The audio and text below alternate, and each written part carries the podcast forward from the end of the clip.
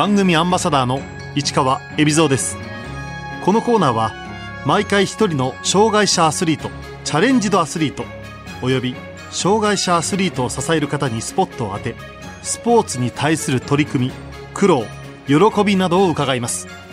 パラ陸上視覚障害唐沢健也です。唐沢健也選手1994年群馬県出身の28歳先天性の網膜剥離のため小学4年生の時に失明。2016年リオパラリンピックで視覚障害ランナーの活躍を知り東京パラリンピック出場を決意します。伴走を務めるガイドランナーのバックアップも受けて急成長。メインの5000メートルでは2018年アジアパラ競技大会で金メダル。2019年世界選手権では銅メダルを獲得。去年の東京パラリンピックでは銀メダルに輝きました。2年後のパリでは金メダルを狙います。盲学校に通っていた唐沢選手。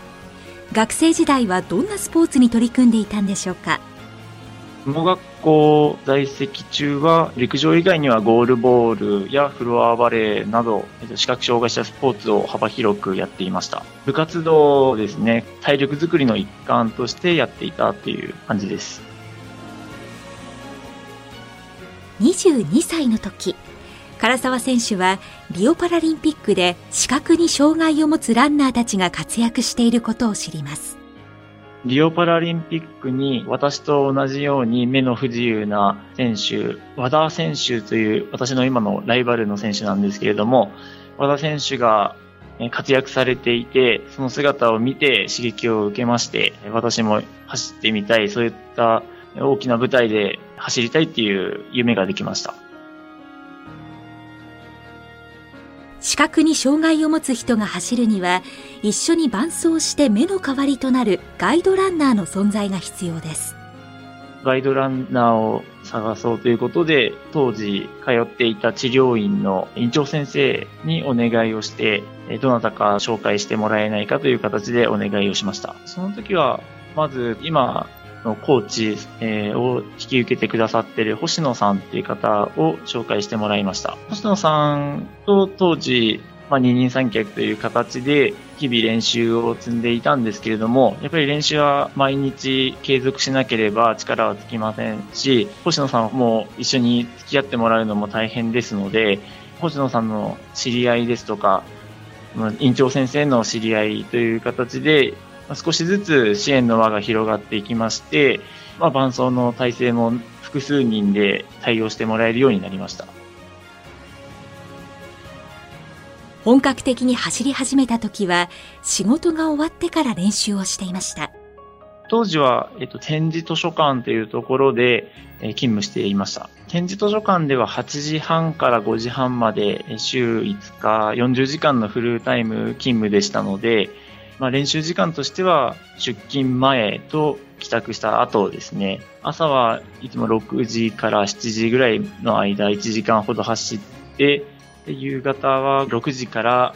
7時半とか、そのぐらい、走っていました。あとは週末、土日を使って、普段できないような長めのジョギングですとか、えそういったのをやっていました。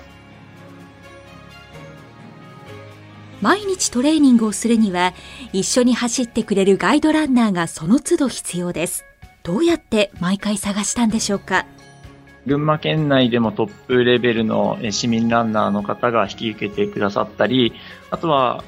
ジョギングしかできないんだけどっていう方も中にはいてでそういった方には本当に朝の軽めのジョギングを付き合ってもらったりですとか、本当に総力的には遅い方から早い方まで、たくさんの方に手伝ってもらっていました。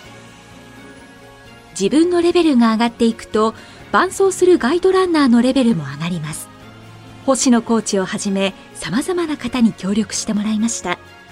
星野さんや治療院の院長先生の知り合いの方、陸上経験者の方で、当時中心になってくださっていたのが東京でも走った茂木くんが中心にポイント練習という負荷の強い練習を茂木くんを中心にやっていました現在5000メートルをメイン種目にしている唐沢選手そのきっかけは、星野コーチのアドバイスでした。当時は1500で目指したいということで、コーチの星野さんにお話ししたんですけれども、星野さんは私の走りを見て1500より5000の方が向いてるんじゃないっていうことで、まあ当時はそこで、まあどっちで目指そうかっていうので結構お互いに話してました。はい。世界のレベルも見てっていうのもそうですし、やっぱり私の走り的にスピードっていうよりも、こう、スタミナをつけて5000、まあ、長距離にやった方がいいのではないかということで、はい、5000を進められました。5000メートル以上のレースはガイドランナーを2人まで交代することができます。ガイドランナーを1人に固定する選手もいる中で、唐沢選手がガイド2人体制を選択した理由は？やっぱり、えっと、ガイドの方の調子もありますので、その日の体調に関わらず、2人で、え分ければ確実に5000メートル走りきれるというところで、え2人体制にしています。その頃のガイドランナーを担当していたのは、アジアパラの時は茂木くんが一人で来ました。当時の私の総力的には、茂木くん一人で十分走りきれるタイムでしたので、当時は茂木くん一人で走ってもらっていました。小林さんとは、本当に東京パラリンピックの直前にお願いをしたという形です。ガイドランナーからは、レース中、様々な情報を教えてもらいます。走るときに、他の選手との距離ですとか、あとは一周ごとのラップタイムですね、タイムですとか、そういった情報を教えてもらってます。他の選手がペースが落ちてきたですとか、上がっているからもうちょっと頑張りましょうっていった、そういった声かけもありますので、そういった情報を頼りに、えっ、ー、と、ペースを決めていきます。日々連絡は取り合っていて、その日の調子ですとか、そういったのも情報を共有してますので、やり取りは意識して日々過ごしてます。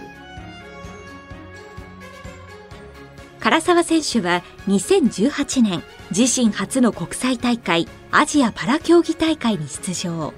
5000メートルで金1500メートルで銅メダルを獲得。世界のトップランナーの仲間入りを果たしました。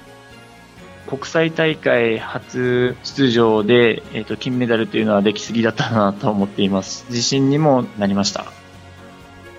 2019年唐沢選手は世界選手権に出場し5000メートルで3位東京パラリンピックへの出場が内定しました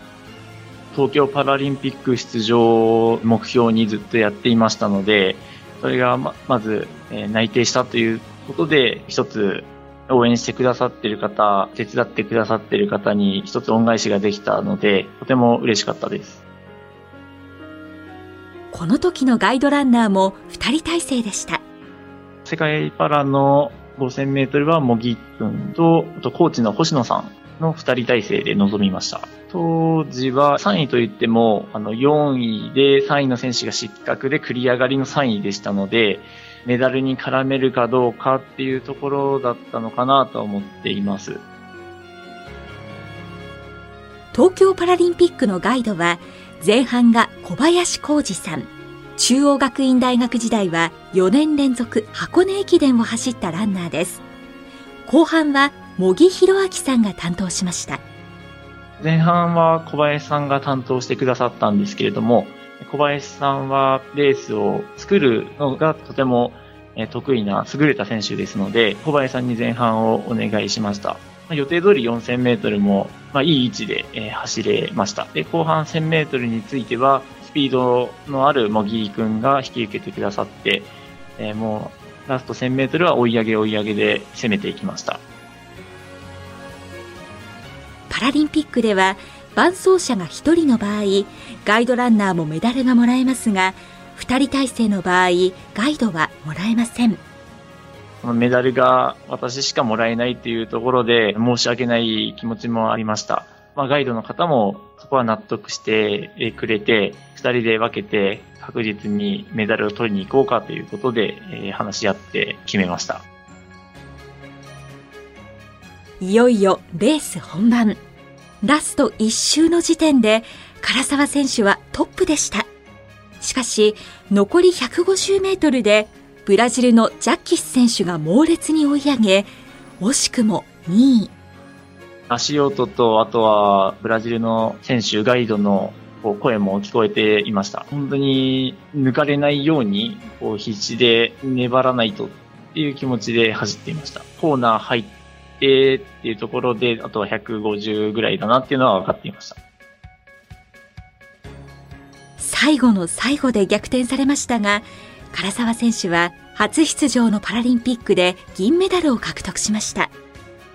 金メダルを目標にしていたので、悔しい気持ちはあったんですけれども、走り終わってガイドの2人が、え銀メダルおめでとう、よかったねって声かけてもらってて、とてもそれは嬉しかったですし、まず一つメダルという形で報告ができるっていうのはとてもそこは嬉しかったなって思っています。まあ、メダルは一つですけれども、ガイドの方とサポートしてくださっている方、応援してくださっている方、みんなで取ったメダルですので、メダルはみんなでかけて写真撮影して喜びを分かち合っていました。東京パラリンピック5000メートルで銀メダルを獲得した4日後、唐沢選手は1500メートルのレースに臨み、惜しくも4位に終わりました。自分らしい積極的な走りができなかったなって思っています。疲れというのと、あとはやっぱり5000メートルで出し切って満足してしまったっていうところも多少あったのかなっていうので、ちょっと反省しています。東京パラリンピックで印象に残ったことは？ブラジルのジャクエス選手が強かったなっていう印象ですね。5000メートルの最後のスパート、あと1500メートルの一人だけ別レースをしていたような走りをされてしまうと、まだまだまだ自分は弱いなっていうのを感じました。レース自体一緒に走るのが初めてでした。パリパラリンピックでは出てくると思います。レース以外で選手村での生活も思い出深かったそうです。選手村の生活がとても快適だったなっていうのは印象に残っています。とても料理が美味しくて、まあ、日本料理もそうですし、海外の、えー、食事なんかも、えー、食べまして、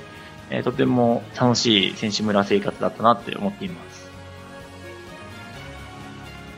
唐沢選手は今年の4月から群馬の企業の陸上部に所属。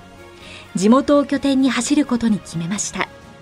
普段の練習はスタッフ3名が中心に引き受けてくださっていて、日々のジョギング、ポイント練習すべて対応してもらっています。拠点は変わらず群馬県内でやっています。地元群馬県大好きですので、群馬で競技続けたいなっていうので、協力してもらっています。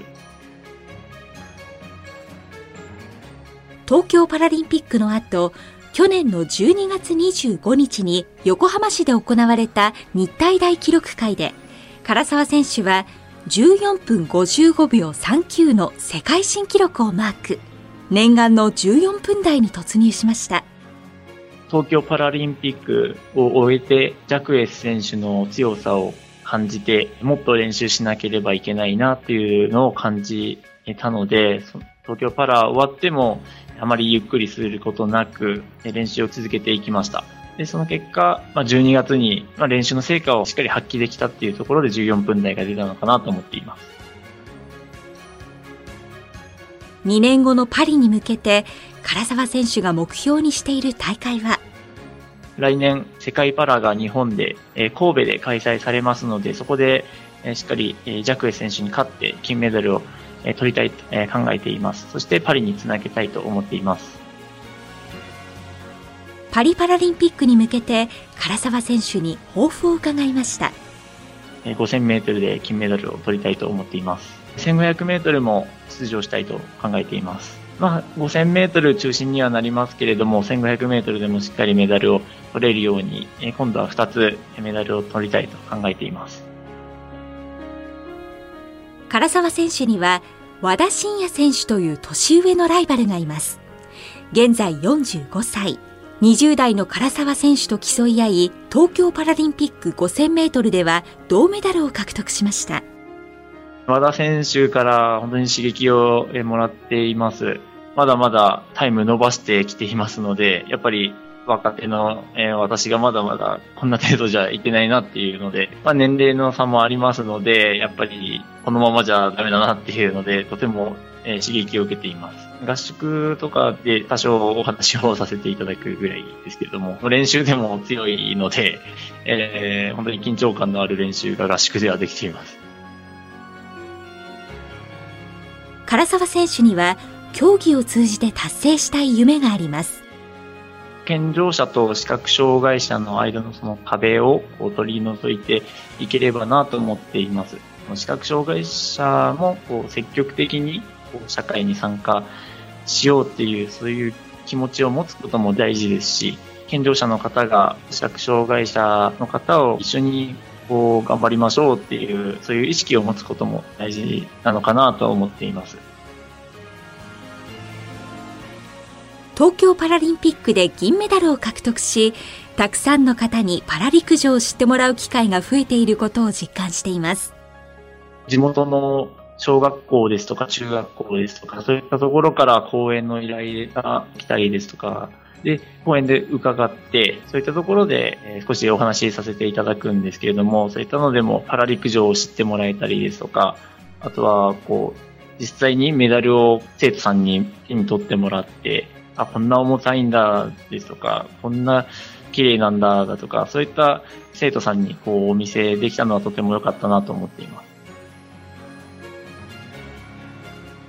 唐沢選手にパラ陸上の魅力を伺いました。パラ陸上の魅力は、やはり、えー、障害者と健常者が力を合わせてチームとなって、えー、競技をするというところなのかなと思っています。まあ、私の場合はガイドの方が、えー、私の目となって一緒に走ってくれるんですけれども、そういったお互いに力を合わせるっていうのが、そのパラ陸上の魅力なのかなと思っています。アスリートとしてこれからの目標は？